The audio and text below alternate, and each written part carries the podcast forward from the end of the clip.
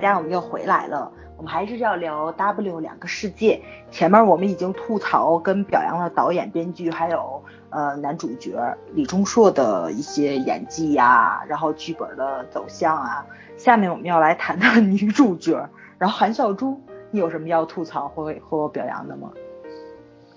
呃，韩孝珠就是上一期里面我们不是说啊，就说虽然觉得她演的不错，跟她的履历表相比还是有一点小小的差距嘛，对吧？嗯嗯。但是她的情况跟二硕刚好相反，就是我觉得后八集的表演呢，比前八集的要好。嗯嗯。因为后八集重置之后，呃，颜珠这个角色就没有像前期那么明朗，就那么乐观傻白甜，就有一些苦情的部分。对吧？对，对有一些情绪悲伤的部分，我觉得韩孝珠，嗯，他更擅长演这个，就是情绪比较悲伤的，有一些纠结的戏份，他的表演感染力更强一些。我记得他有一集是跑到女二家里去偷吃三只老三只松鼠啊，就那个。那集里面 不是不叫吐槽啊，就是说他不是在吃面，就这样子给他呃煮面，然后他就一边吃面一边哭，就在控诉江泽嘛，对吧？嗯嗯。但是他又不能够明讲，嗯，又不想去扰乱江泽之前的这样的一个设定，然后他那份委屈啊，那份委屈，他的那份对着心爱的人，但是不能言明的啊那样的一个纠结的状态，我是。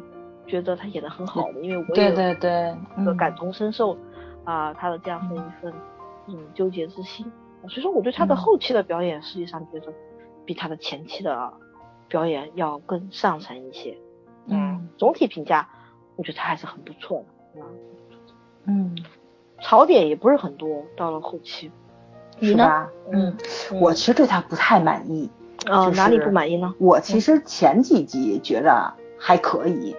就是就是，虽然就是说，嗯，对对对对对，虽然说有一些他那个就是喜剧类，或者说他想回到现实社现实这个世界里做了一些比较出格的事儿，那个演绎稍微夸张那么一点点，但是还是有一点点可爱的，尤其是呃那个是在漫画世界里面嘛，对吧？大家也不知道是也不知道是他本人，然后就是能够理解这种，嗯。我很喜欢看他和他的那个 朴教授的戏，对吧？对对对对对，我也特别喜欢。朴教授是一个亮点的这个剧，对，就是朴教授跟那个秀峰两个人应该是冲淡这部戏里面的苦情跟悬疑部分。哦，他比秀峰强多了。对对对对对，但是吧，我觉得他们两个人都没有利用好。他们两个人其实都没有利用好，就是怎么说呢？就是说那个谁，那个呃。颜珠回到现实社会中去，然后他这个爱情求而不得，然后是被逼无奈去放弃的，因为他要维持两个世界的一个平衡感。其实这个是一个很大的牺牲在，对吧？其实颜珠应该是一个很痛苦的状态，然后呢，就是痛苦他其实演出来了，但是我觉得他利用那个，对我觉得我觉得他属于演出来了，但是那个朴教授出现的挺不合时宜的，他这个，对对对，就是我总觉得这个。隔靴搔痒那种感觉，你知道吧？就是编剧啊，他永远在这个观众情绪还没有达到顶点的时候，就把笑料放出来了，就每次都不能让人尽兴，就还是我说那个断点断的有问题。对对对，他就永远什么都不能做到特别完美的这个，或者说达达到一定高度的这个水平上，就让人觉得很差那么一点儿，所以。你没办法说，我有这个感觉，对吧？对，就是你要你想让我们笑，你也让我们笑，呃，舒服一点点，但是他也没到，对吧？你就是这个朴朴教授出场本身就是一个小配角，他不可能说长久的待在这里，然后你反倒把这个就是大家刚刚培养起来的一个情绪破坏了，然后这个笑料也没有笑尽兴，他一个人就下去了，然后就是那个谁，呃，颜珠的那个呃医生那个同事跟秀峰两个人搭档。那一点的时候，那个比较生硬的，对吧？对对对，比较败笔的地方。对你其实那并不好笑，你破坏的是一个悬疑感，对吧？我觉得那个氛围是很难营造的。然后你把这两个人放进去了，其实他如果说就是说放进去，然后让他的朋友发现了无脸人这个存在，然后呢，制造一个紧张气氛，因为现实中又多了一个人知道，然后呢，你怎么样推进剧情也可以，对吧？但他也没有，然后你就是说这个呃，现实中知道二次元世界的人的人数是没有变化的，紧张感也没有变化，然后那个两个世界这个联系紧密程度也没有变化。哎呀，我就我就不知道这个编剧他怎么能够去营造这个惊悚感，你根本就没有什么惊悚感在里边了。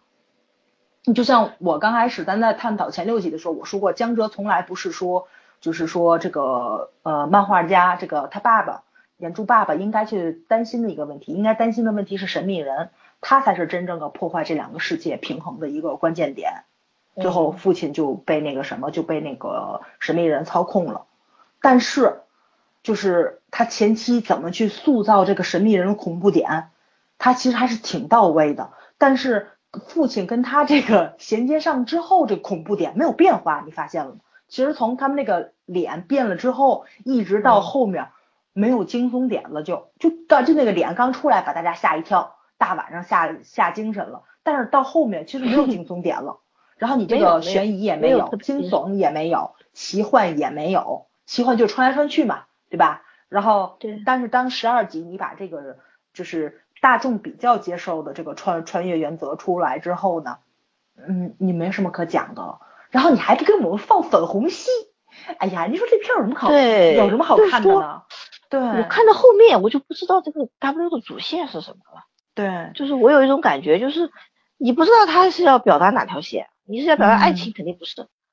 这个解谜也没有谜可以解了，对吧？到了十二集，他就把穿越原则已经交代了，嗯，就剩下江泽和小黑两个斗，然后小黑也下场了，小黑也莫名其妙就就下线了啊，对，然后到了最后两集，然后老岳父又又又又上线了啊，就就觉得这个主线就没有。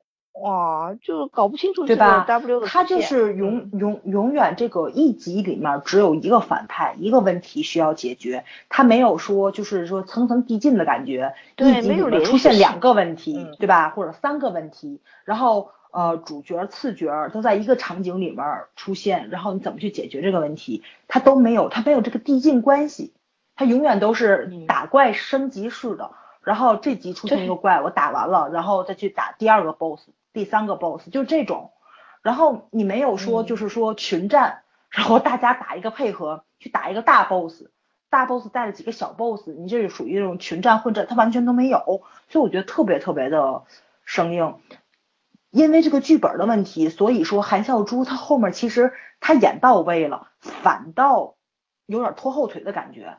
然后呢，嗯，就是说这怎么说呢？就是说。他演出来了，他跟江哲这种生离死别，江哲不认识他，然后他这个委屈感，然后他又莫名其妙被招回去了，就让他自己就总存在成，就怎么说存在在这个惦念着这个江哲，思念着江哲，但是江哲又不认识他，两个人连话都说不上，就这种很纠结的状态，然后他自己这个情绪也很饱满，就像我们说第九集，哎呦天呐，看得我的情绪正饱满的时候。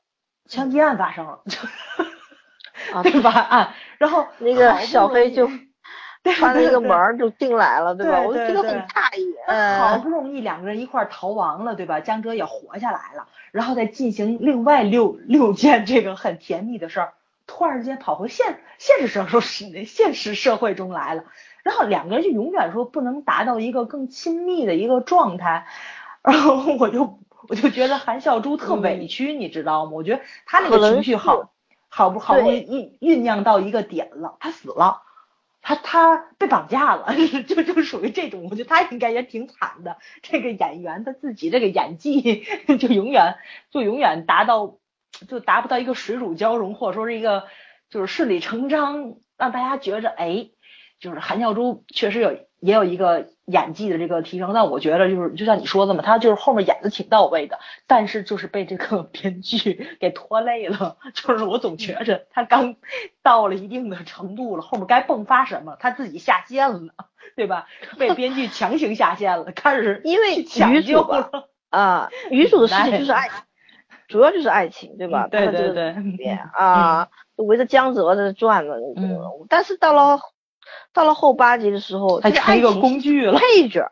对对，他是一个配角，就整个爱情线，他都不叫配角，他是个工具，你知道吗？他是让江哲在两在这个这个二次元、三次元穿越之间的一个工具，就因为他死了，江哲得穿回去，江哲得去解解解决问题。而，这个人不见了，女主角不见。我头一次看韩剧看到这种份儿上，就是男主角爱女主角爱的这种穿越生死、穿越次元，然后女主角不上线，真受不了了，简直。我也没有觉得男主角特别爱他啊，真的，我感觉不到这个江泽特别特别爱他。他演绎的有问题，就是那第十四集开头，你知道吗？我都觉得爸爸爱上江哲了。对吧？你看那个爸爸在那个楼上要跳楼，江哲把爸爸救下来，然后安慰爸爸，背着爸爸走。我心想，编剧有问题吧？这戏不应该跟女主角拍的吗？我我当时看这场戏，我也觉得很尴尬，而且我也很生气，你知道吧？为什么那个时候女主已经挂掉了，对吧？已经挂掉了。江泽作为一个老婆死掉的人，他怎么能够这么云淡风轻的呢？对吧？对对对对。还有他去抢救女主，他去抢救女主，就是他。去找到那个绑架的地方啊，然后小黑不是挂掉了吗？他还在那里站了看了半天啊，我心想这个时候江泽不应该飞奔过去抢那个去看年珠，他俩在那里定格看了半天，然后再跑过去。我觉得我也对这个表演很不满意，嗯，你就不知道编剧怎么想的。还有啊，就这就是我特别想知道，就江哲那个手消失需要给这么多镜头吗？他那个。手一直在虚虚实实的那个过程中，他每次镜头三十秒，你知道的吧？五秒钟就解决的事儿，就手一虚，夸藏起来。江哲是一个很内敛的人，他不会说这手给所有人看，你就是说没人的地方你自己看一看，差不多就得了，对吧？你这这不是需要烦恼的事儿，因为你要去解决它，他不是说这个事儿困扰他，他是在心里困扰的，也不需要说。呈现出来这么长的时间，我觉得完全就占篇幅，你知道？导演这个拉戏拉太长了，好多镜头特别没有必要。嗯，其实这个剧刚开始的时候，就是从那个气话来看嘛，就从他宣传看，我开始以为是女主番剧，我以为是女主剧，因为他讲的是女主穿到漫画世界里面，大部分穿越剧如果是穿越的那个人肯定是主角嘛，对不对？嗯。啊，他到那个世界，但是看剧的时候呢，二叔他当时讲，他拿到前两集的剧本的时候，啊，他的分量实际上是比较少的，就是江泽的戏份不是很多，他就觉得这个题材很新颖，这个人物可可以给他提供更多展现演技的机会，分量又不是很多，他就觉得可能拍戏不会太 辛苦，他就这么想，他就这么想的，然后到了后期他就发现他的戏份越来越多，而且他的台词特别特别多。啊，就台词，啊，哦，对，我还说一下，我们上期的时候不是讲了他的台词的问题吗？就是说他用的是一个书面化的吟诵式的这个表演啊。后来前前两天的时候，记者采访他，他就讲了他为什么要采用这样的方式的表演。就以前他接到别的剧本的时候，他都会把呃剧本上面的话变成他自己。自己的话来讲，啊，就是消化成自己的这个语言来讲。但是这一次呢，嗯，他是一个字也没有改，就宋编在剧本上怎么写了，哦，他就一个字就都没有改，完全照着这个书面化的这种表述来讲解的。还有呢，他用了两倍语速的两倍的语速来讲这个台词，是宋编要求变快了啊，宋编就要求他，就说希望他把这个语速变快一点。呃，然后让他参照了《神探夏洛克》的演员的脸 啊，太扯了，这没看出来。我没有看过这个剧，但是二硕特别提到了，他说宋编是让他参照了一下《神探夏洛克》的演员的表演方法。然后二二硕本人是那个夏洛克迷，嗯嗯，就他是剧迷嘛，嗯，所以说他就以这种两倍语速。的去把这个台词，哎，你别说语速是语速是有快，对对啊，对对对，有快，但他那个语速快了以后，确实会感觉呃，就是这个情绪表达会有一些削弱的部分，嗯。嗯，反而他讲的比较慢一点，慢一点的这个台词，你会觉得他的情绪更饱满一些，嗯，但他是宋编要求的，宋编要求他这么表演，嗯，但是但是我觉得，如果说宋边这种要求的话，可以在那个就是前八集，他还不知道自己是一个穿越身份的时候，然后去用，包括就是那个就是重置之后，他还是不知道真相的时候可以去用，他应该突出出来，当他知道他自己是个虚拟人物之后，情感上的转变，对他应该有这种就更好了。但是我我好像真没看出来，没给看出来。啊，没有看出，还有看出来他的这个后期的这个情节的推进啊，嗯，就包括穿越原则的解释，全部是通过江泽讲，全是通过他的解释。其实他也他他也是推理出来的，就他他推理出来了。对，他的假设想三个假设，让江哲这个高智商的形象更丰满一点，但是我真觉着没有太大的必要。我就觉得，呃，整个人就是他的整个的推理全部由江泽一个人来表述，我觉得有一点啊，怎么样呢？不够不够立体。对对对吧？其实我觉得江江哲讲一部分，然后有一部分让小黑去讲，小黑自己不说嘛，很多东西都是我先知道的，就是小黑先知道这个穿越的东西乱七八糟的。有一些让小黑去讲，其实这个悬疑跟惊悚的部分出来了，女主对吧？或者女主也可以阐述一下，对对，全部是由江浙一个人来表达啊，来来解释。我觉得还是多少觉得有一点点，哦，有一点点太太太太对突兀，对，就还是设计的细节不太到位。我觉着啊，就是 能看出来。不是，他不是提前想好去写的，真是边拍边写的，所以有一些细节他修改的不到位。如果说，呃，能像《太阳后裔》似的，让这个编剧自己慢慢的去打磨这个剧本，我觉得可能会比现在好。就其实我连着看啊，嗯，我连着看的过程中硬伤不是很大，他硬伤其实真的不是很大，就都是细节方面的。我觉得有很多地方他做的。不够让你觉得顺理成章，就是小的硬伤比较多。但是你说穿越大的 bug，还真没有。但它小 bug 太多了，你这就有点烦人。怎么样讲呢？啊，对，就说我们接受这种天马行空的想象力的前提条件，就是你要写非常精妙的细节铺垫，必须要有非常精妙的细节铺垫，我们才能够去觉得你的天马行空的想象力是很奇妙的，是很有逻辑的。但它的这个细节细节方面确实是不足，他细节太硬伤了，简直。对，所以老生讲的，他说这个他的实力配不上他的野心，野心，对对，比较中肯的一种说法。嗯嗯，因为咱看的过程中，你说你每隔几分钟你就翻次白眼儿，你肯定越你肯定越看越烦，对吧？你就 但你说看韩剧，我们不看细节，不看台词，不看谈恋爱，我们看什么呢？然后你三个做的都不好，你说你叫我们说什么？我觉得他台词也并不是很好，对，就是你像这种悬疑剧，其实正常来说应该是一句台词至少你要透露三个关键点，他完全没有，对吧？他这个剧我觉得不叫悬疑剧啊，但是他就是号称你是悬疑剧呀。对，他只是号称而已。对，他还号称他是爱情剧呢。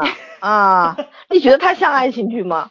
啊，他就是个奇幻剧。呃，这一波乱悬疑爱情，嗯，对吧？爱情后来也没了，没了，对，这半盘沙拉，然后告诉大家我这里有什么有什么，然后拌完了上来，还是萝卜是萝卜，白菜是白菜，想吃啥吃啥吧，就这种感觉。我觉得那实在有点有。有点让人大失所望，对，萝卜开会嘛，这不就是？哎，可惜了。对，我就希望他以后啊，能送边以后就是味道纯正一点，不要搞太杂。嗯，所以咱俩是不是达成共识了？黑衣人存在没有任何意义。哎，我对这个黑衣人，我还是觉得挺可惜的。明明他设的这个梗是挺好的一个梗，可以深挖的。嗯。啊，可以把他的主题深化在这个小这个无脸人上面。在小故事上面，但是就想我们好像想多了，他没有朝这个方向其实我觉着就是那个那个就怎么说呢？他其实这个黑衣人，他如果设定成父亲的那个分身，父亲就是懦弱无力的那一方面，其实挺好的。就比如说，你看父亲跟母亲离婚了。然后那个虽然他后来画这部漫画给他带来了声望，带来了金钱，但是他的家庭还是不完整的。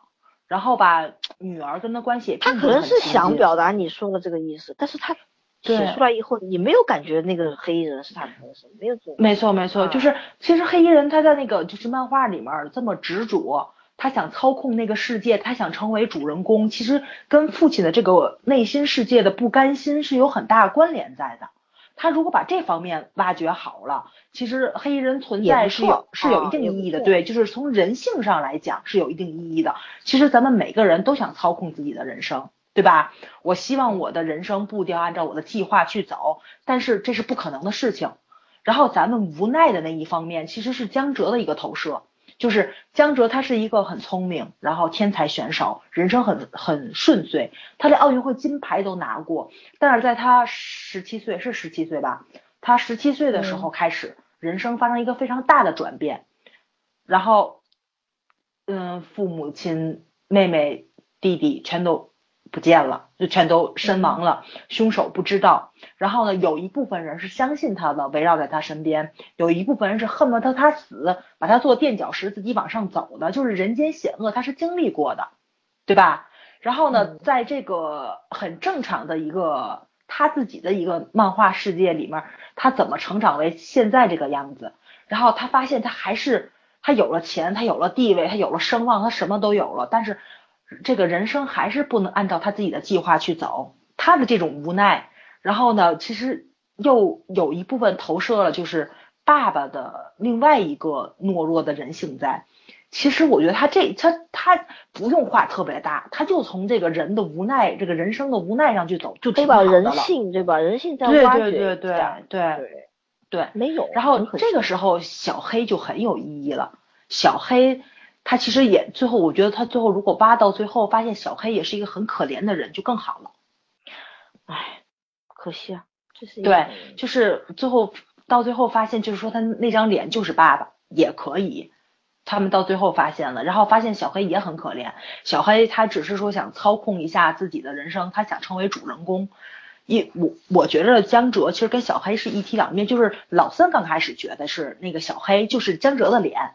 江哲的一体两面，江哲就是爸爸塑造出来的，然后他爸爸把自己劈开了，好的东西都给了江哲，坏的东西都给了小黑，其实也可以，哎，我觉得也很妙，对对对，就是我觉得就是大家的脑洞比编剧都高，你知道吗？但是就是我们都对他期望值很高，很高，希望他能够对把这个主题深化一下，对吧？嗯，但是他。自己讲的他的那个深化的主题是为了表现对这种虚拟人生的这个人的人的爱的范畴的这样的一个延展，结果他想表达的主题我们也没有，根本就没有，对，对对对，因为哪里来的呢？我真的特别纳闷儿，尤其江哲到了这个现实社会，也没有人表现出来大家对他的爱，你知道哪里呈现出来了也没有。就这大结局之后嘛，就很多网友就讲，他就担就担心江泽的户口问题，就想这个江泽到现实生活来，这个户口怎么解决？就是很多网友大结局之后的观感。我 我想知道那个韩国的警察会不会大马路上查身份证啊？应该不会吧？这要查到可怎么办呢？你知道吗？一看就是从。而且最后一集他也没有讲江泽到底是怎么过来的，他也省略掉了。嗯。就是，就突然间的就回来了啊！那这那这有点人显的意思呀？人显不也这样吗？没有解释，嗯，人显他没有解释吗？没有解释，就是人显他到最后符烧掉了，符烧掉了。现实中，然后那个谁，那个人显已经忘了那个金状元了。金状元还记得他，他在那边呢，就是然后后来又被捉到了。他被捉到了之后呢，那个就是可能是要行刑还是怎么样的，然后他就是带着他去见皇上，然后正好那个谁就是现实中的就这个，我说真想不起来他叫什么，就小白，现实中的小白呢，然后正好去那个皇宫里面要拍戏，然后他们两个古古古今穿越站在了同同一个地方，好像对面还是怎么的，然后小白就哭了。其实我觉得这时候挺妙的，你知道吗？他如果说最后演的是小白的爱把他召唤回来，小白想起来了或者怎么样，都可以。最后是金状元自杀，你知道吗？然后他手他身上带的那个手机突然之间有电了。对呀，你不是讲召唤通过手机吗？对呀、啊，通过手机召唤了嘛，这个地方就没讲了 对就没讲啊。W 里面就完全没有嗯讲他是怎么从这里面也是手机呃召唤的吗？传过来的，手机都没有出现了啊。就是当然全部靠观众去脑补啊，因为他已经交代过，这个江泽他的他是通过这个意念来召唤人，他也可以自己召唤自己，对吧？自己你也可以去讲留白，他留白了很多了，嗯，嗯，这个剧就是留白的部分太太多了，我觉得问题是太多了。你穿越啊原则你不应该留白呀。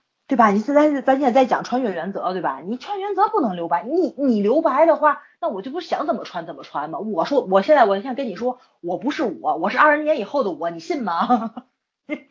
我到后面就觉得，特别是十三集过后，我就觉得他的这个穿越原则太过于任性了，就想怎么穿怎么穿。而且你看一下啊，他，嗯我们来梳理一下他的穿越原则。第一个就是说，他的假设是，呃，男主只要是主人翁是吧？嗯他不管在哪个世界，只要他想到谁，那个人就可以穿越，这是他的一个原则，对吧？对，还有他自己可以召唤他自己。嗯啊，更妙的是，江泽还能转型成现实生活中的人物，他到后来就完全转型成现实生活中人物了啊！啊，他在现实中造了一个自己吗？没有，你没有看到，你看到第四十集了吗？看到了第四十集他不是自己召唤他自己吗？啊，对对对对，这是。然后他在漫画世界已经可以看到待续了，也就是说他已经变成现实是中生活中对对对他已经升级了，嗯，他跟女主一样，就是半个自己，等于半个现实人，他也可以半个漫看到人。对对对，啊他可以看到。啊！另外到了最后一集的时候，就所有的原则都失效了，就最后两集的时候，因为你没有看嘛，啊、嗯最后两集的意思就是说，这个 W 他要最后一话了，所以所有的穿越原则都失效，然后进入漫画世界里面的人物江泽、女主还有老丈人嗯。都必须在漫画世界里面等待完结，才能够回到现实世世界。啊，所以我们就看到江泽他被呃绑架之后，被那个议员绑架之后，嗯，他怎么念他都回不去了，就法力失效。我的天呐，所所以我当时就觉得，哎，就是原则就是看宋编的心情，宋编想让他什么时候太穿就任什么时候性了。什么时候穿，什么时候法力失效。哎，你要庆幸我没有看到最后一集，不然我绝对不会在前面夸，你知道吗？我这直接开骂开卷了，我就。就真的 嗯人选皇后，我看到第十五集的时候，我还觉得，嗯嗯嗯还不错。这第十六集我完全疯掉，你知道吗？因为我觉得就是，显他就是个爱情剧，但是人啊选，他前面穿越为爱情知道吗？对他前面他有铺垫，就是那个福为什么能穿越？因为就是那个谁，就是喜欢金状元的那个女的，她很虔诚，这是她的爱，你明白吧？她她她嗯她有铺垫，她很虔诚的一个女人，她死了之后那个符就失效了。但是小白也很喜欢金状元，就没有符。我觉得你这是其实那个符它最后失效，为什么还能穿？就是因为他那个爱他还在。所以小白如果他爱的话，他可以让他穿过去，这是成立的，嗯对吧？但是他最后没有用这个，他用手机传，这实在是太恶俗了。就是说，你如果前面铺了的话，你自己为什么要铺这个？你编剧要很明白呀。我觉得现在编剧他自己但是我觉得宋杰了啊，宋编很聪明啊，嗯他这个穿越原则啊，就到第十二集的时候，他才把它讲出来。如果他一开始就摆出了这个这种这么自我的穿越原则，我肯定会吓退一大批我觉得 你是想。我觉得你是想多了，他应该是现编的，编的痕迹很严重，你知道吗？因为他要不是现编的话，爸爸不会出现在飞机上，这是一个太明显的 bug 了，这是一个。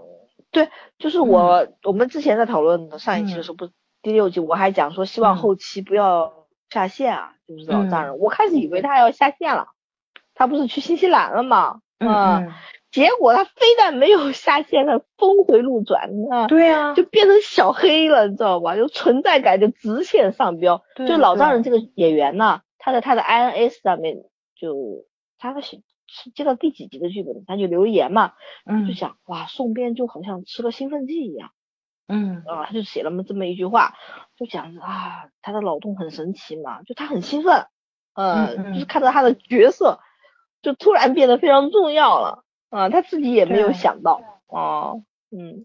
其实他重要这个事情，呃，是应该的，我觉得是很正常的一件我不。是很了解这个，因为老生他有写过这个小说吧，对吧？我嗯感觉哈、就是这种不管是剧本也好，小说也好，你你的这种原则性的东西，肯定一开始就要定好呀，就对吧？啊，这个嗯大纲你肯定一开始就要写好啊，怎么能够连穿越原则在开始的时候都没有定呢？都是后来在在瞎编的嘞。我觉得这个我是觉得很匪夷所思的事情的。嗯，嗯，反正他这个剧本硬伤挺大的，我觉得对。他不我觉得前十二集还可以，还能够自圆其说，但是对对对对对，他他十三集完全是作死，我觉得从第十三集哦开始第三集看了我是挺生气的简直是啊，嗯。第三集我我我十三集看完之后，我就跟我就在那个那个嘛那个朋友圈，我跟他们说，我说我说这个 W 十三编剧在作大死吧，然后十四集他果然十四集，哦，我就完全不知道这个编剧怎么想的了，就啊、嗯，他后期确实比例不足，他自己也承认嘛，啊，就是对对对说身边他由于篇幅的限制啊和这个嗯自己的比例不足，就让他的整个的故事后期显得有一些嗯奇怪，嗯。有一些荒诞，尤其说他想说慢慢的揭露这个穿越原则也可也可以，就是变数怎么样出现。其实他这个嗯变数的出现就是悬疑的部分了，对吧？嗯让大家去猜，让大家去参与。但是他嗯他都集中在十二集了，然后他十二集就是花了很多精力嘛，给他讲对对对，讲然后呢，嗯大家刚觉得精彩点，因为你把所有的变数都放在一起了，大家觉得很精彩、很过瘾，然后眼花缭乱的十三集，然后你实在没有什么可变的了，然后大家就又一个懵逼的状态，对，对吧？对，其实你还不如放缓角度，一集出两个变数，对吧？选一点，你第一个变数是一个反转，让大家提提神儿，高潮到了。第二个变数就留到下一集去圆，我觉得可以。其实这样挺好的。然后尤其是这个就是呃，如果像我我想象中那样子，就是嗯，别让小黑下线，就让小黑跟爸爸同时存在在这个爸爸的身体里。然后呢，就是他也没下线，小黑的确没下线，但是他他那种方式就是觉得是一个强行下线，就是我觉得你看到的是他十三级下线还是十四级下线？十十三级下线吧。十四级被打死了，对，就是十三级还没死掉吗十三级死掉了，十三级他杀了爸爸嘛，对，但是十四级他不就是让那个谁上线了吗，让那个那个议员上线了，然后我觉得其实说如果说是爸爸压制了那个坏蛋，然后跟那个谁跟那个就是压制了小黑，然后嗯、没有打中女儿的要害，那谁也不用死，也不用抢救。然后他们回到了现实中，他们要面对的问题就是说，女儿在养伤，然后爸爸也有一个问题，爸爸身体里有小黑，然后就是现实中你有两个爸爸，一个没有脸，然后吧一个有脸，但有有脸的这个霍尔是爸爸，霍尔是坏蛋，我觉得也挺好的。然后你怎么样把这个爸爸变到无脸人身上，这也是一个问题，你也可以解决。然后这个时候吧，那个谁，那个颜珠还在医院里面，对吧？然后两个人也可以在医院里谈谈恋爱嘛，你也不耽误这个事儿。然后呢，就没有是没有，嗯，对吧他后期有写一些，就是把精力花在对，就这是我这是我幻想中的，对，就是我想象中是这个样子，因为我觉得你这一集里面只有一个坏蛋，真没什么可看的。然后那尤其那个议员，其实不像小黑似的有这么多自带技能，对吧？他没什么技能，他爸爸最就是那个议员最后的技能不就是那个手写板吗？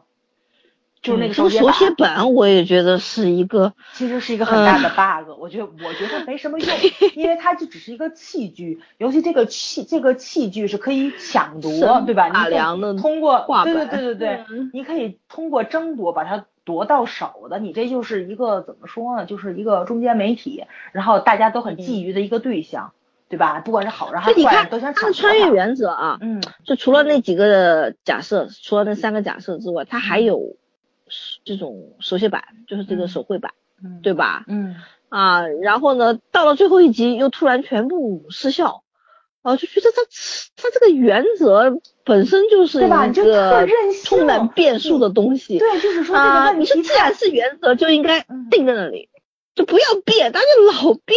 它这不是原则，你知道吗？穿越原则，你只是说从二次元穿到三次元的一个定律而已。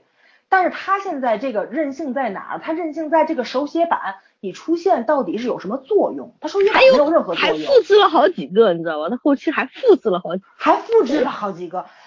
就是说，就是说，这个手写板其实你真的没必要，是给自己找事儿。如果没有手写板的话，你这个矛盾是集中在爸爸身上，你这矛盾就有一个矛盾就行了，矛盾太多，你这就是给主 给主角去制造难关，让他去。让他去这个什么，就是这个打怪的一个难度而已，对吧？如果有一个矛盾的话，咱集中解决，你这故事到后几集是能讲完的。但你这么多个手写板，而且说你说这个手写板，而且这个手写板已经变成非常重要的一个角色，对对后期都在找找尤其手写板。尤其这手写板最大的一个 bug 就是说，如果你把手写板都砸了之后，爸爸回到现代，他以后还画漫画吗？难道你要爸爸转行吗？如果爸爸不画漫画的话，就是不画漫漫画的话，就这个江哲到底留在哪个位置？他留在现实中还是留在漫画中？他留在漫画中，他不可能穿回来，因为你没有手写板了，对吧？他怎么召唤自己呢？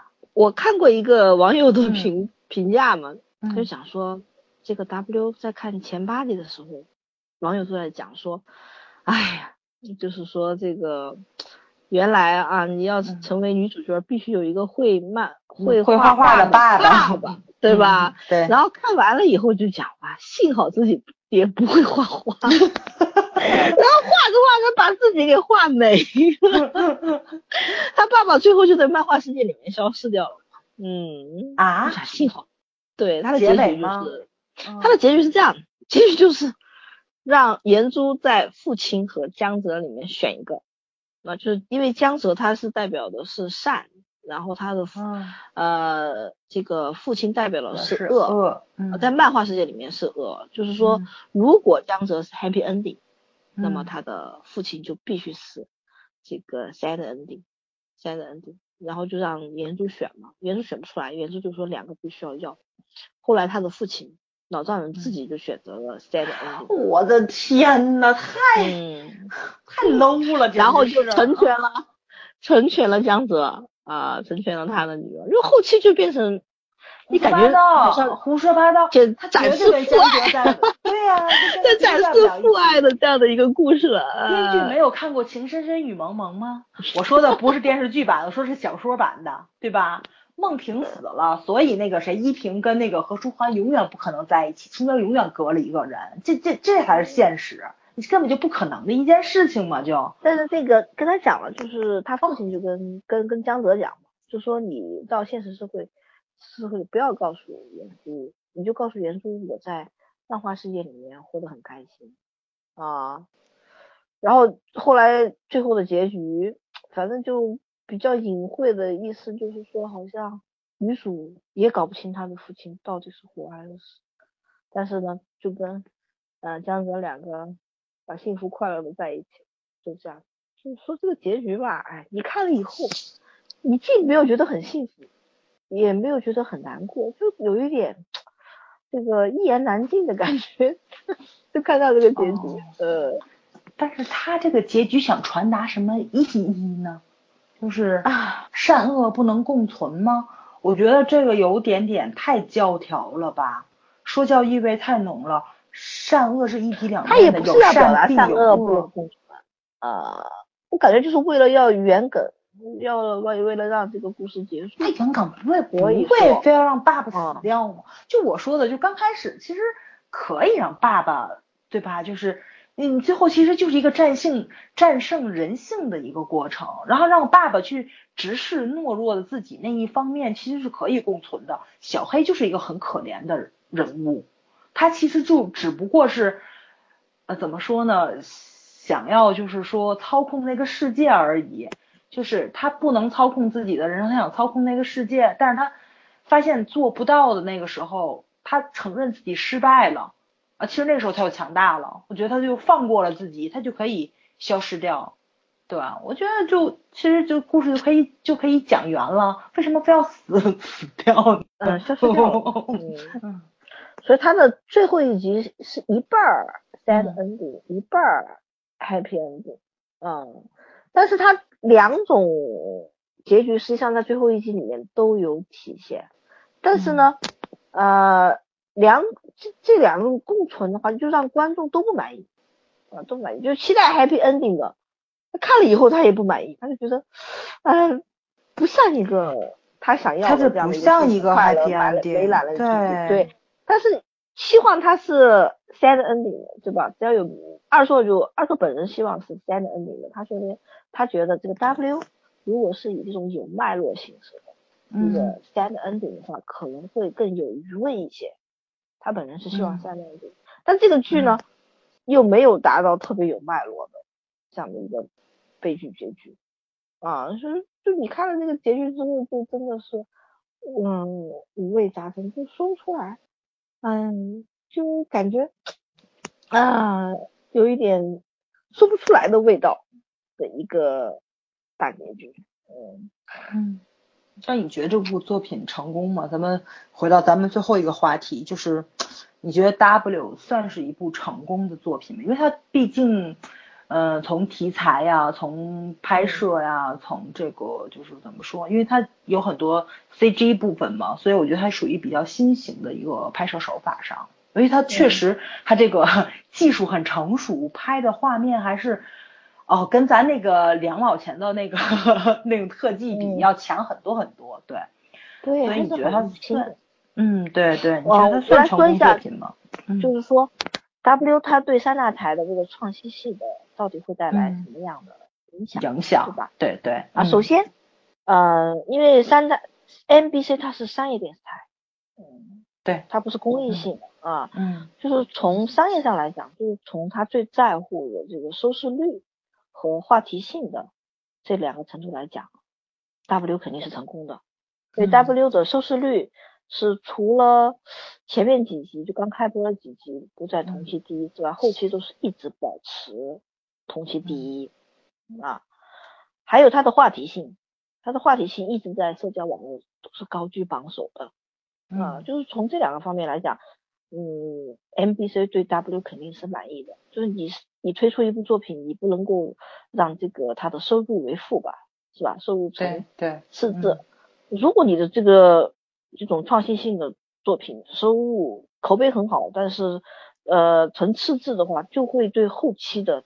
同样题材就是具有创新性的作品带来很坏的影响，对，比如说我们之前讲这个 KBS 的 Beautiful Mind，它口碑确实很好，但他的国企收视率到了后期达到剪辑的这个程度，他口碑再好，对于一个商业电视台来讲，他也不可能再像。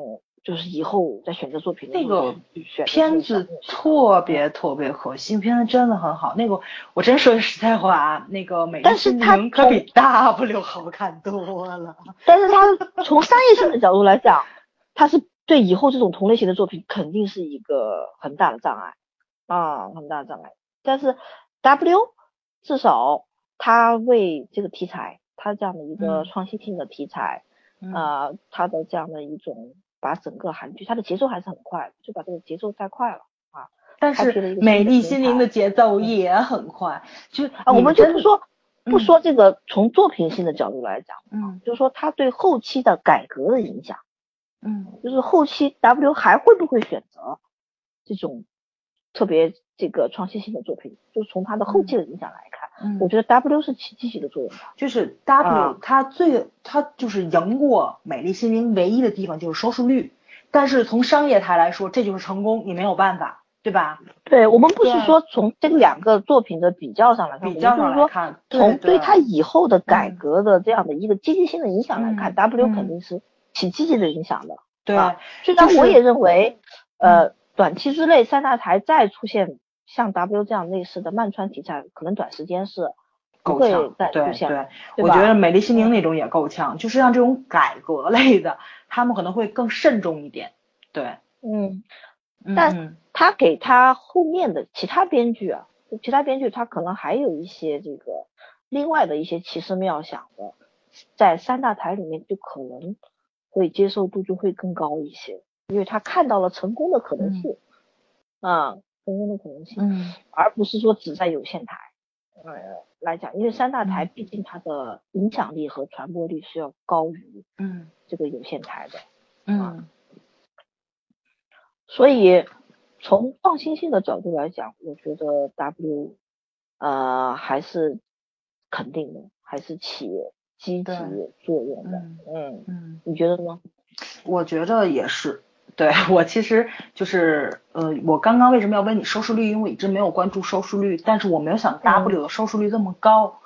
但是它其实不是很高啊，虽然是同期第一，但是呢，不算太高。也不算太高，对吧？它的平均收视率大概在美丽心灵百分之嗯对百分之十一，它平哦均就是那那那我看了一下有网嗯那是不百分之十一，最高是百分之十三点几嗯啊嗯，属于正常水平，对对，正常对，水平就同期第一嗯啊，同期。但是前两天出了一个报道嘛，就是在 W 结局之前就嗯讲他的广告，好像是广告收入，W 的嗯广告收入呃非常的高，呃嗯就是让这个 NBC 大赚了一笔，但是嗯赚了多少个亿我不记得了，嗯，我不是我不是很记得，就至少来讲，呃，MBC 呃对它的盈利方面。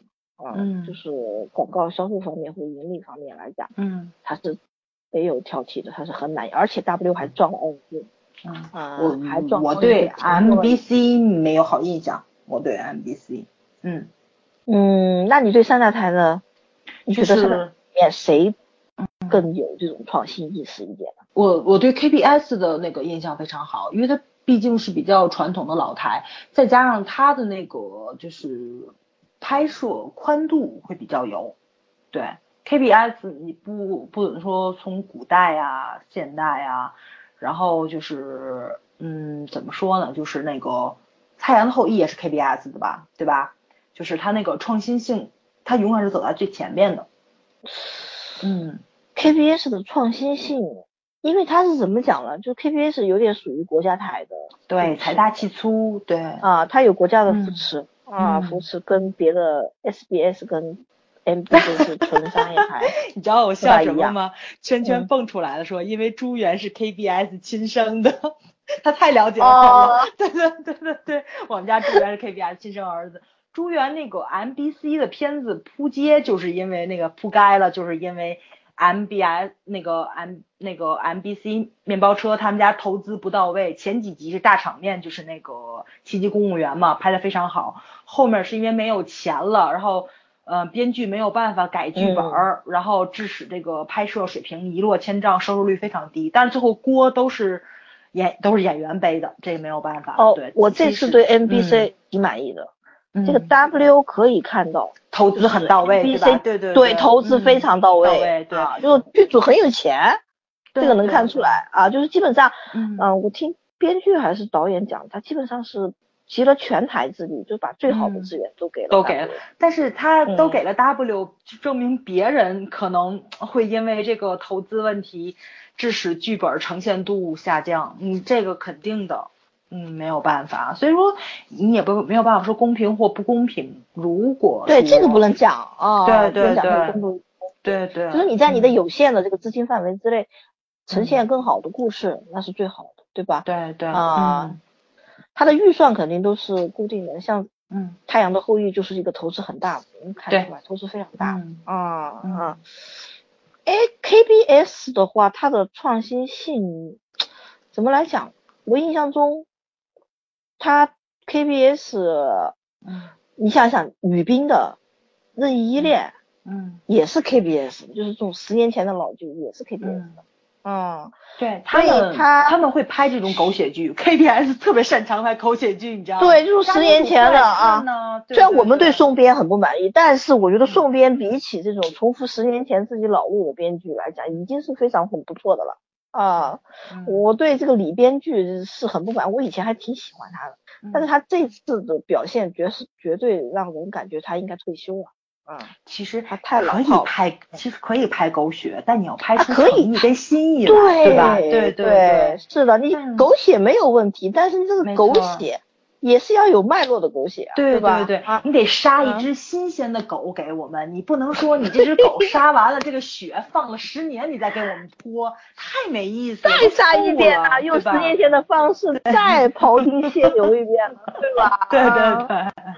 对，哎，这个觉得这这是个败笔，嗯，但是你别说，他有人爱看，哦，确实有人吃这套，对对，嗯。我觉得 KVS 啊，嗯，它的创新性也不是很大的啊。你想太阳，太阳是因为金边的这个金字招牌，有些人这个金字招牌是可是嗯金边这个金字招牌，它是转了一圈之后没有人投资，就又不是没有人放投资，它应该是投资太大，就是投资太大嗯，就是掏不出来太大钱嘛。对，就是有一点其是这个样子。如果说大家对金边足够信任的话，他觉得这个钱是能收回成本的，但是谁都不想去赌，就证明还是对金边，就是说打打了这么一个折扣在这里。但是毕竟是这个这个钱跟这个，对就是说，呃，当你那么多几十亿、几十亿的这个投嗯资进去，你只是因为一个金边这个元素的话，肯定还是是不够的。KBS 他最后为什么让金边先出剧本再投资拍呢？就是他想看剧本成熟度啊拿过来之后觉得剧本成熟度够了，钱我给你拿去拍吧。我觉得这个是 KBS 非常聪明的地方，他开了一个韩剧的先河，先拍后播，对吧？他的先拍后播嗯跟中国平台一样也有关系吧？对对，嗯，但就是我觉着啊，就是《太阳的后裔》，它能够达到先拍后播的一个原因，就是在各个电视台都没有办法给他去投这个资，然后呢，他这个电视剧就搁置下来了。但是金边他没放弃，他还在写。他当他写的集数越来越多的时候，可能给电视台去看，然后他们就更有信心了。我觉得他给 KBS 的时候，剧本应该是没写完，但是大部分应该是完成了。然后呢，KBS 就说那行我投资，但是你既然都出到这儿了，你就都出来吧。都出来了之后，是我觉得 W 这个嗯剧本应该是事前制作比较好的。对我我我觉得就是他这个剧本特别啊可惜，如果前期的能够宣传就是，嗯郑导讲的是半事前制作。嗯其实 W 这个十六集的剧本拍了四个月，是在十六集的迷你剧里面是时间长跨度特别长的嗯嗯啊，就是它只有十六集，但是拍了整整四个月啊四个月。然后就是说半事前制作并没有体现出来，因为它是九月十四号大结局，对吧？嗯一直剧组拍到了九月十二号，二硕是九月十一号才杀青的，嗯就跟以前的这种边拍边播来看来讲，基本是差不多的。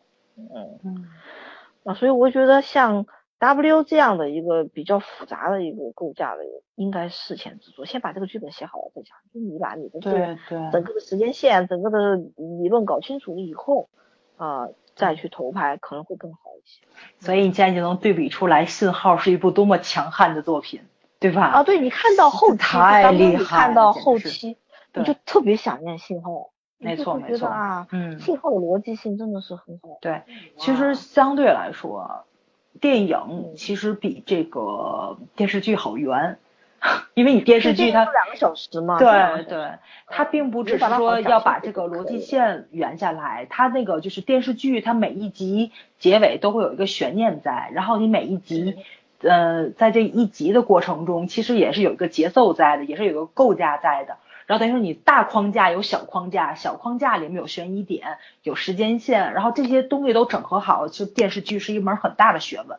电视剧那个剧本信号并不好写它有，五个故对事，对吧？嗯，它有五个故事串起来了，然后呢，每个故事然后占个两集左右，对不对？对对两集到，三集。W 你看到看完了以后，就你就就觉得它应该是一个故事，对不对？对一，个故事讲了十六集，但是呢，主线你搞不清楚他的主线我看到现在，我不知道他的主线。就是你现在咱咱现在看完了之后是大框架也没有，小框架也没有，然后啊时间线也然后没有讲了十 六集对啊，而且每一集还还在不停的反转，就每集都在不停的反转。对，就嗯拍的这么乱，我觉得他也他也是个水平了，他也。啊，这前八集实际上是很好的，W 的嗯前八集就是就是它的整个脉络，你还有它的要体现的主线，你都是可以看出来的。但是到了后面，特别是十二季之后，就就乱了。嗯，对，所以说你看，咱两个人讨论到现在，咱们都觉得演员的演技是没有问题的。就是即使说你觉得二硕可能演的不到位，但是我觉得二硕演到位了，咱们都认为是编剧的问题，对吧？嗯，咱们两个咱们两个人就有这个冲突在这里，但是咱们冲突最后指向都是编剧，所以说就是说哦三大台他现在路子新路子想走，他最大的问题还是编导的问题，你不是演员的问题。你看那个 TVN，他们比较惨，就惨在这儿了，就是他们那个投资一般来说可能大部分都压在了编导身上，他们的编剧跟导演是没有的投资也。很大嘞。对 TVN 投的它属于有线台嘛，它它是有实时收入的，所以它很看重那个收视率，这得承认，因为它的收它收视率是跟钱挂钩的，因为它是有线台，它要掏钱买的，对吧？但是谁不重视收视率啊？三大台也重视收视率啊。但三大台嗯收视率跟那跟那个就又不一样了。我觉得他们那个盈利，他们盈他们盈利的那个手法不一样。TVN 它可能并不并不指着广告，它还指着那个收视率挣钱。但是这个电视台它这边主要收入还还是广告，对，主是广告啊。对，主要还是广告。而且 TVN 据我所知，它的嗯幕后老板财大，非常财大气粗。财大气粗，嗯对对，他的幕后老老板是 CJ 的吧？我印象嗯中是 CJ，CJ 是专门发行电影的。嗯，你看到韩国的很多电影都是 CJ，嗯是 CJ，嗯啊，就他为什么能够请动那么多电影圈的人，跟他的这个对，所以说他的那个编导是没有问题的。TVN，他虽然说也也是有那个什么，就比如说像《奶酪陷阱》这种莫名其妙就让大家就是摔一跟头这种，但毕竟还是少数，他编导是没有问题的。他编导是我跟你的看法不一样的一点就是觉得啊，嗯我觉得这个 TVN 的他没有把收视看得特别特别重要，我我觉得反而是因为他有他的收费的这个用户，对吧？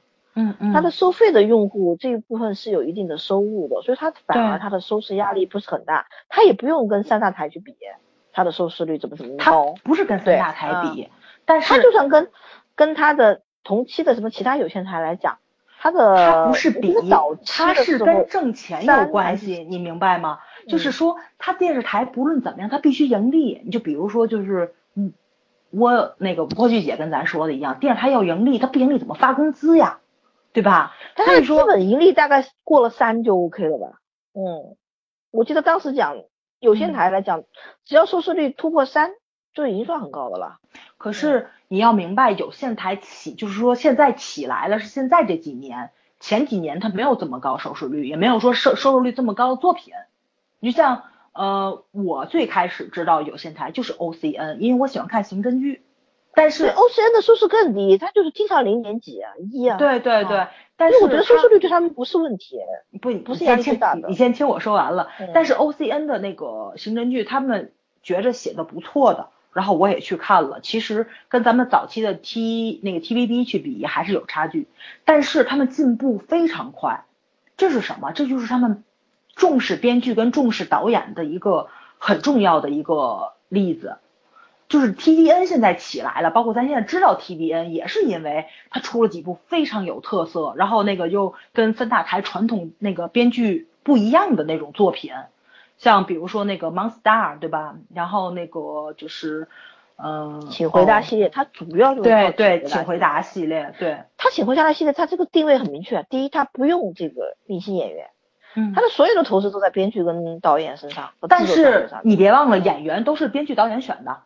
对演员全是新的呀，全是新人。他为什么用啊新面孔？他不用他他不用现在已经成名了这些演员，他用成名因为它这些演费用啊，不是费用，我觉着嗯。就是说，他既然能够请个好编剧跟好导演，他不见得请过来好的演员。而且你看那个 TBN 也有特别好的演员，OCN 也有特别，O OCN 好多片儿都是电影咖过来演的，他不是舍不得花钱，就是说他不是钱的问题，他就是想跟三大台不一样，我扶植新演员，我扶植新演员，定位肯定不能跟对对对，他定位是他的定位肯定跟三大台是不一样的，因为他的受众群也不一样，对吧？对对对，他的整个的风格，还有他的投资啊，或者他的整个制作团队不一样。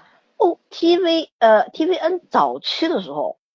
走的是这种小投资的年轻化的路线，就特别明确是拍给年轻人看的。嗯啊，他请的都是一些呃鲜肉级的，鲜肉级的那个鲜肉级的男爱豆。嗯，对，爱豆豆就是那种花美男系，就是他前期不是有花美男系列嘛，请了一批花美花美男来演啊。我觉得 TVN 的转折点就在于请回答，请回答系列啊，请回答就让人看出来了。就找准更好的找准了他的这个有线台的定位，他不再说完全的去走那种青春偶像的路线，而是沉淀下来了啊，沉淀下来的。不仅是年轻人喜欢，还有就是各个年龄层，对对对，他打击面就更广一点了，对。对，而他的演员他也没有选去选一些很有名的，就是选一些有特色的，符合这个剧本的，符合这个符合这个。剧的气质，但是他的就是来演他找的符合气质这些演员，也是因为他前期工作做到位了，他的那个选角导演眼光毒辣了，他的经验已经出来了，对，对他知道去找就是去找哪种特质的爱豆能来演什么戏，你最起码而且努力，然后那个对演对演就是演员这个身份认可，而他还要还要有演技有天分，对他就已经走出来自己的路子了，到都是前期东西铺出来的。他不是说就是一蹴而就这种，就是说这种东西其实是需要咱们国剧去学的。就是我们前日在聊国剧嘛，来说这个问题，就是说韩国他们这个几个电视台为什么能够成长那么快？他们互相学，他们互相比。咱们现在是没有这种压力，咱们现在是拍完了一部剧，各个电视台去去买买了播，对吧？你没有说我投资什么，你投你投资什么，大家互相比呀，有一个竞争在这里，咱咱们是没有的，没有这个压力。我们的这个环境啊，比起韩国来还是不是很成熟的，就是那种，呃，就是一头热，然后就烧钱的这样的一个状态。韩国是相对比较成熟。第一个，韩国在有线台没有出现之前，只有三大，对，对，只有三大电视台。就是你想要拍一个作品，首先要给你编制，你要有这个机会去播，然后你拿到了编程之后，就是说那些投资才会去投你。啊，或者是如果你编制都没有拿不到，那这个投资就不存在了，就即使前期投资给你的也马上会撤，啊，马上对，就他的这个钱会比较集中的在马上会要播的这些作品，所以你我们可以看到他的资源基本上是没有浪费的，是吧？啊，只要电视台有这个编制啊定好之后，那么这个资源就自然就资金就进进来了。我们国剧是什么样的情况？先拍了再说，对不对？拍了能不能播是个问题。对，压了四年了。对，能不能播是个问题，就是你演了这个片子能不能播，还有导演拍了这个片子投的钱能不能呃被观众所看见，都是很大的一个问号。首先资源上就很浪费，很浪费，而且三大台它只有三个电视台，它要相互竞争，就所以我们比较容易看到精品。嗯，它比较容易看到小地方，对这个对，相当于精品出现了，而且它相互竞争。我们中国有三十几家电视台，每个省还有那么多电视台了，是吧？这本来这个竞争就就分散了啊，就分散了，就资金也分散了，这个所有的优秀的资源也分散了。而韩国是把这种最优秀的资源、最这个金钱、人力物力都集中在这三大台里面，但是它也有一些问题，对不对？就是我们看到它的一些。呃，不愿意创新啊，固守着这样的一些风格，所以说我们的有线台，有线台就这十年发展的会非常迅猛，嗯啊，非常的迅猛，然后看到一些非常好的一些作品，不同于三大三大台，对，跟它的准确的定位，跟它的这个呃创新性，创新性啊，这些所以说环境对，T V N 这个十周年是给三大台一个很大的冲击，所以。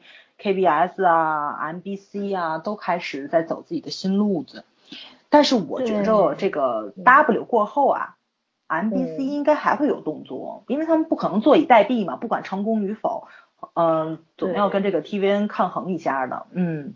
嗯，我觉得呃，MBC 这次尝到了甜头之后，应该以后还会比较大胆的选一些创新性的题材，在他的电视台里面出现了。嗯，然后 SBS 吧，SBS 还是比较喜欢明星性的作品，就明星编剧，嗯，明星编剧，明星那个李敏镐跟那导演，嗯，李敏镐跟那个全姐姐演的这部片子是 SBS 吗？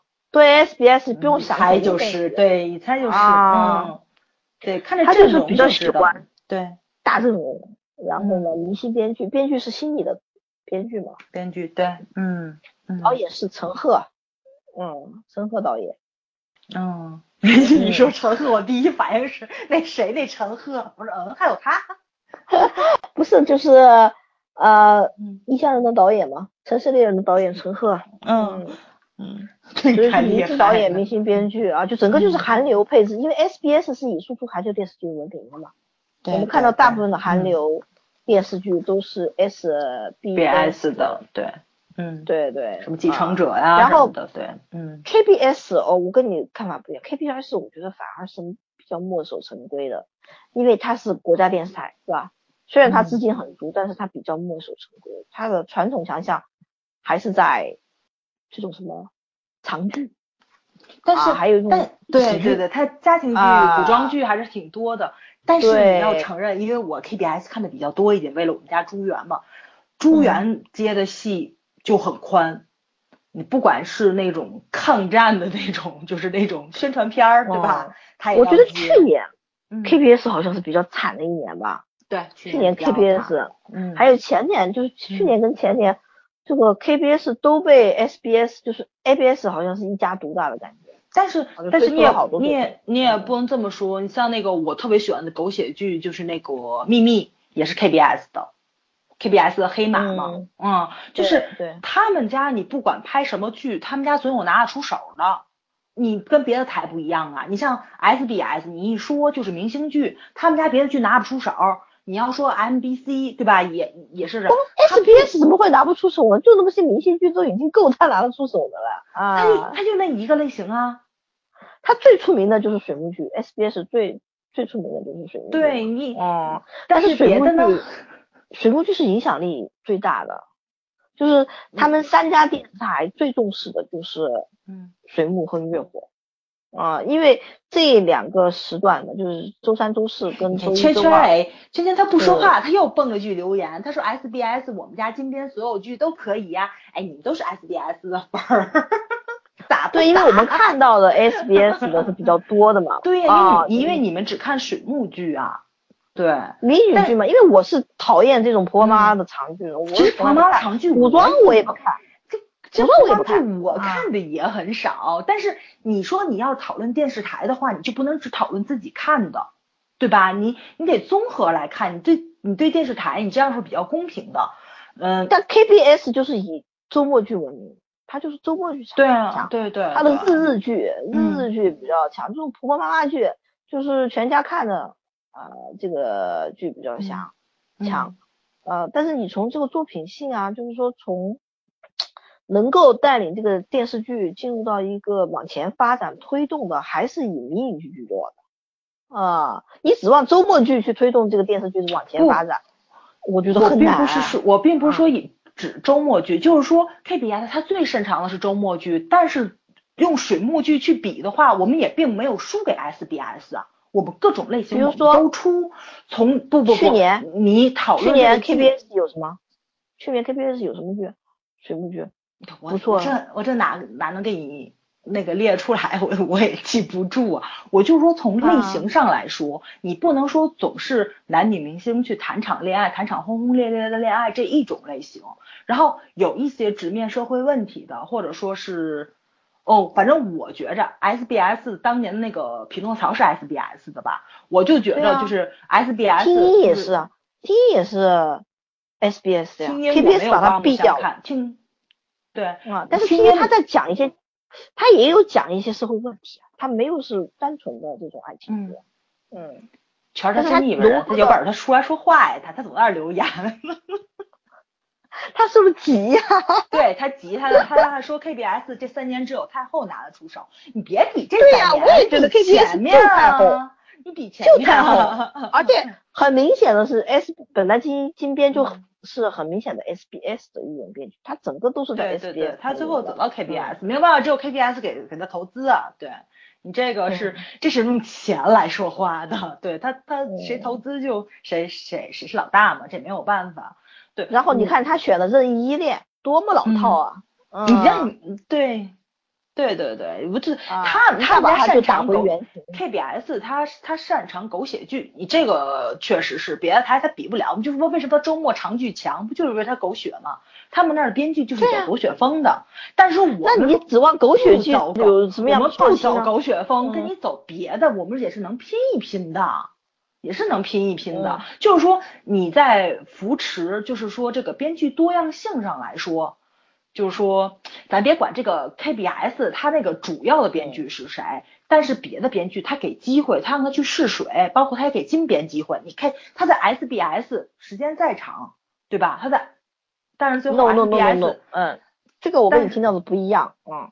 嗯就是很多有线台的非常出名的，就包括呃你们三个都很喜编的那个综艺节目的主持制作人叫罗什么罗罗导演罗导，嗯嗯。罗罗导演，还有一个有线台的编剧就是主持人叫什么？全全什么？主持就是非首脑会议的那个主持人呢，嗯，他们都是被 K 看过，都是被嗯。KBS 赶出来的啊，嗯就是 KBS 前几传统年就是就是走了大量的人才。嗯。就是嗯被这两 KBS 年赶出来了。那啊个圈圈圈圈圈也在说，这两年 SBS 也走了好多人，我觉得这是一个常态，对，这是一个常态。有线台去了。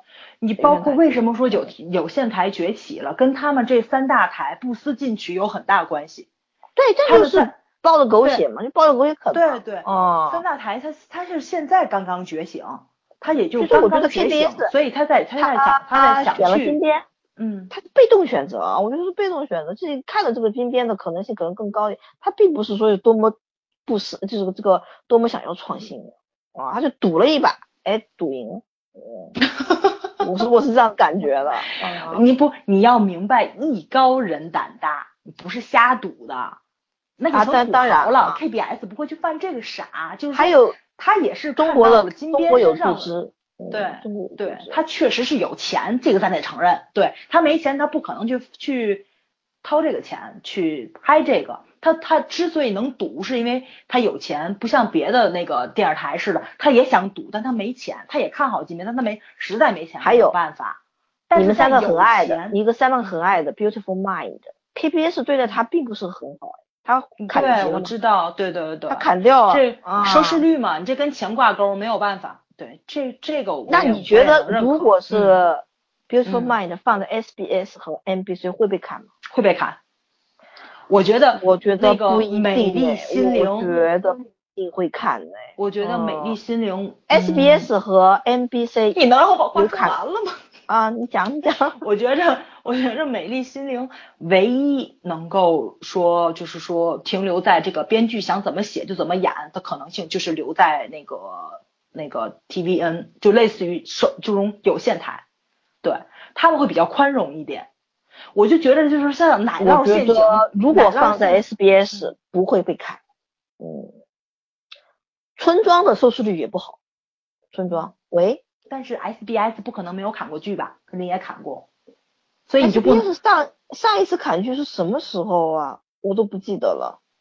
但是 KBS 砍剧就是在对，呃 Beautiful Mind 之前，他还砍过一部青春剧，就是印象非常深。你啊你可以说这是传统，每个电视台它的那个传统不一样，就是有止损率，你明白吗？就是说，它有的电视台它就到这儿了，就是说，嗯，就到他既这里了。然那么财大气粗，他为什么要砍呢？嗯，他财大气粗，他钱也不能说爹得花在刀刃上。哎，我我不，我现在不是在说这个为 KBS 说话，大家听有点有有就有点矫情了。就是说，他电视台可能有他自己的考量，我也是猜，我也并不知道 KBS 它怎么一个运作方式。但是他如果说他有他有这个前科在了，就是说他有以前的这个规律在了，他是可以这样子去做的。我比较认可他，但是我觉着这个你不能说用这个原因去怎么说呢？嗯，说 KBS 有问题，说 SBS 有问题。我对 KBS 还是觉得它就有点像国企那种感觉。对国企，对对，比较墨守成规的，就是很多问题很教条。我觉得它的创新性反而是三个三个台里面。就这个问题，其实三大台都有，三大台都有，但是他们都在报着 SBS 会灵活一些，会灵活一些。就是其实三个台都在抱着自己以前的老规矩、老看法、老成见去在走这个路子，所以说现在为什么这么多人都流失了，去在就在看那个 TVN。我其实我最早看的是 OCN，因为我喜欢看那个刑侦剧。我觉得就是韩国的刑侦剧虽然很瞎，但他们持续的在拍，他们在进步，有很多亮点在，就是你能看到以前老的那个 TVB 的那种感觉。就是你能看到他一步一步在成长，他那个剧本是在完成重建的一个过程。但是我特别奇怪的在，我觉得 O C N 还在稳步成长的时候，T T V N 那个已经崛起飞速发展。对对，我就觉得这个简直是太就太可怕了，就感觉上他已经不是那个嗯韩国电视剧的感觉，他已经到了韩国电影的那个感觉了。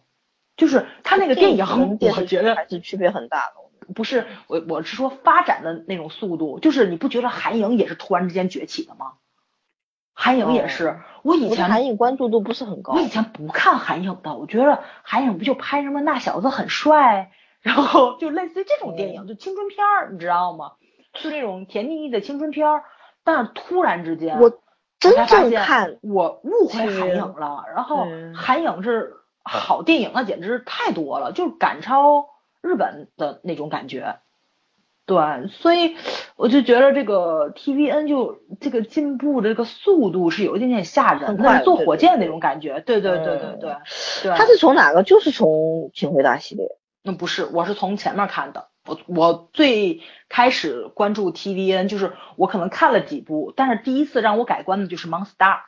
Monster 我没有看，就是一帮青春剧吗？一帮高中生，对对对对对，然后就是。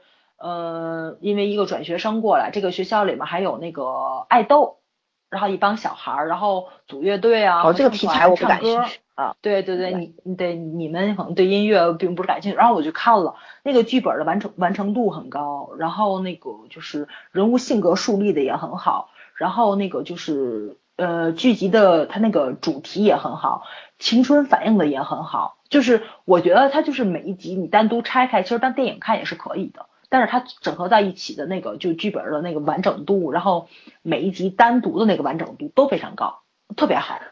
嗯，我对 TVN 改观的还真就是信号哎。嗯，还有就是爸爸，还有对，还有就是爸爸。然后这个我非常爱的九四，就请回答一九九四，我的感觉都还好，就没有讲的那么拔高的地步。但是八八确实很好。我觉得爸爸是胜于九四的，嗯嗯，不不，还有这三这这三部，信号真的是让我彻底改观啊！就讲哇，对，他已经拍到这种水平了，就是信号不是让我对 T V N 观改观，是让我觉得整个韩剧，对整个韩剧已经到整个韩剧都改观，对吧？太可怕了，对，你想啊，呃，市政厅我这喜欢了多少年，对吧？咱是因为市政厅认识的，我当时那个狂热的状态。我觉得就是从那个市政厅往后还没有达到过。我觉得就是王沥川，我是最近比较疯，但是跟市政厅完全没法比，对吧？但是我觉得信号就是虽然我超哦，从作品性上来讲，可能超过超过超过市政厅。对，虽然我没有。市政厅还算是韩剧，就是还算韩剧，对韩剧范畴。信号有一点脱离韩剧，对对对对对对，就是把韩剧拔了一个很大的高，对，嗯。啊，这个剧本完成度所以我们讲，嗯，就是说信号它可以算是经典剧，是吧？经典作品，然后往下一点呢就是精品剧，那么 CT 呃市政厅它至少算精品剧吧，对吧？对对，经典了，嗯，比较老的经典，嗯，我对 W 其实期待值是非常高的，就看前六集啊，我是希望它能够至少要达到精品剧，就至少可我以达到精品。我真觉得这部片子嗯就给我的观感就一个，我觉得国民老公要诞生了，你明白吗？就一个新的国民哦，老公。没有，我没有想到会老公诞生，因为这个题材悬疑剧，我觉得是比较小众的。哦，但是你当时想来演他可，我你当时讲他会超过那个，就是会不会替代小宋？我没好嗯讲，我觉得不可能会替代小宋。第一个，金边是一个啊、非常知道商业化的套路的一个编剧、嗯啊，所以你看这个太后里面虽然说有一些主旋律，对不对啊？就是主旋律为主，但是爱情是很重的一部分。对啊，嗯就它的整整个的爱情戏的重量是非常重的，包括两对两对这个 CP 的呃感情线的描写，还是以爱情，而且金边本来就是他最擅长的就是爱情，他不可能为了宣传一个主主旋律就把他的优势给他抹掉的。对对嗯对，这是 W 最大的一个问题。然后他是 W 他边不把夺爱情，对他没有把爱情放在这个主要的位置，嗯，所以他就只能是比较小众，他不可能产生什么国民老公的啊。但是问题，他演前六集的时候，咱没有想到他不去那个讲爱情啊。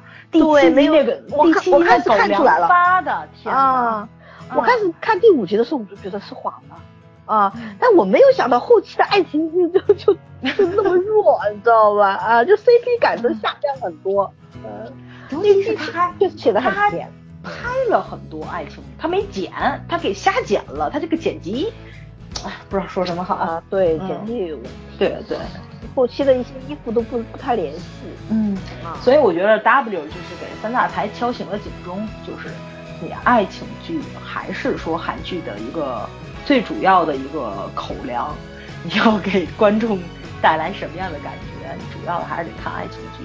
所以说它后面这个爱情线它不会丢了，我觉得这个敲个警钟也不错。对，嗯嗯，我是觉得这个 W 给三大台其实就是你的口味就是纯正一点，不要再加那么多元素在里面啊。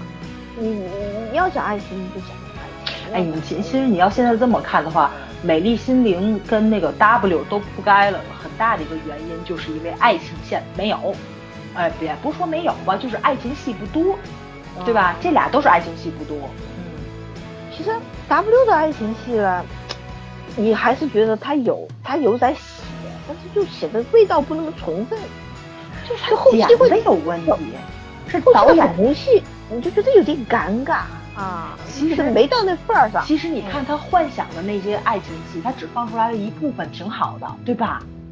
但是那是幻想的，我很不满意。对呀这种幻想糖有什么意义呢？所以说这是导演剪辑的问题呀、因为没放到幻想里面呢。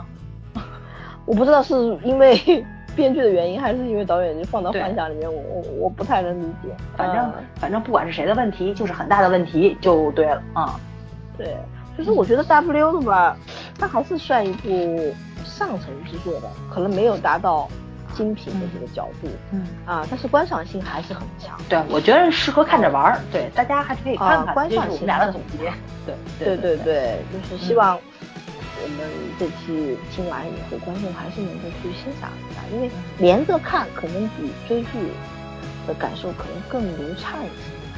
啊，尤其是我们两个还争论了半天啊，我们 KBS、SBS 有没有 MBC 的那个粉丝，咱们在留言里面一块儿争论一下。等到下一次吧，下一次我们讨论三大台跟有线台的各个优势的时候，我们再好好再讲一下。你要加上有线台，那还用问吗？大家都是 TVN 的粉 呐、对吧？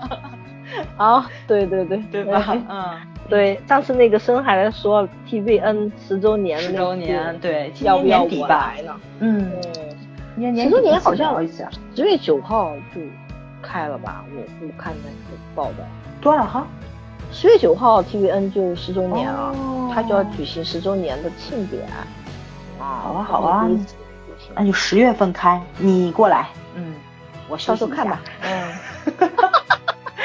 好我还了好了，我还没有偷过懒儿呢，你知道吗？我一定要偷一把。你太勤奋了。行，行，嗯，咱这时间太晚了，嗯，好的好的，跟大家说再见吧。再见吧，好吧，嗯，嗯，拜拜。大家说晚安，拜拜。晚安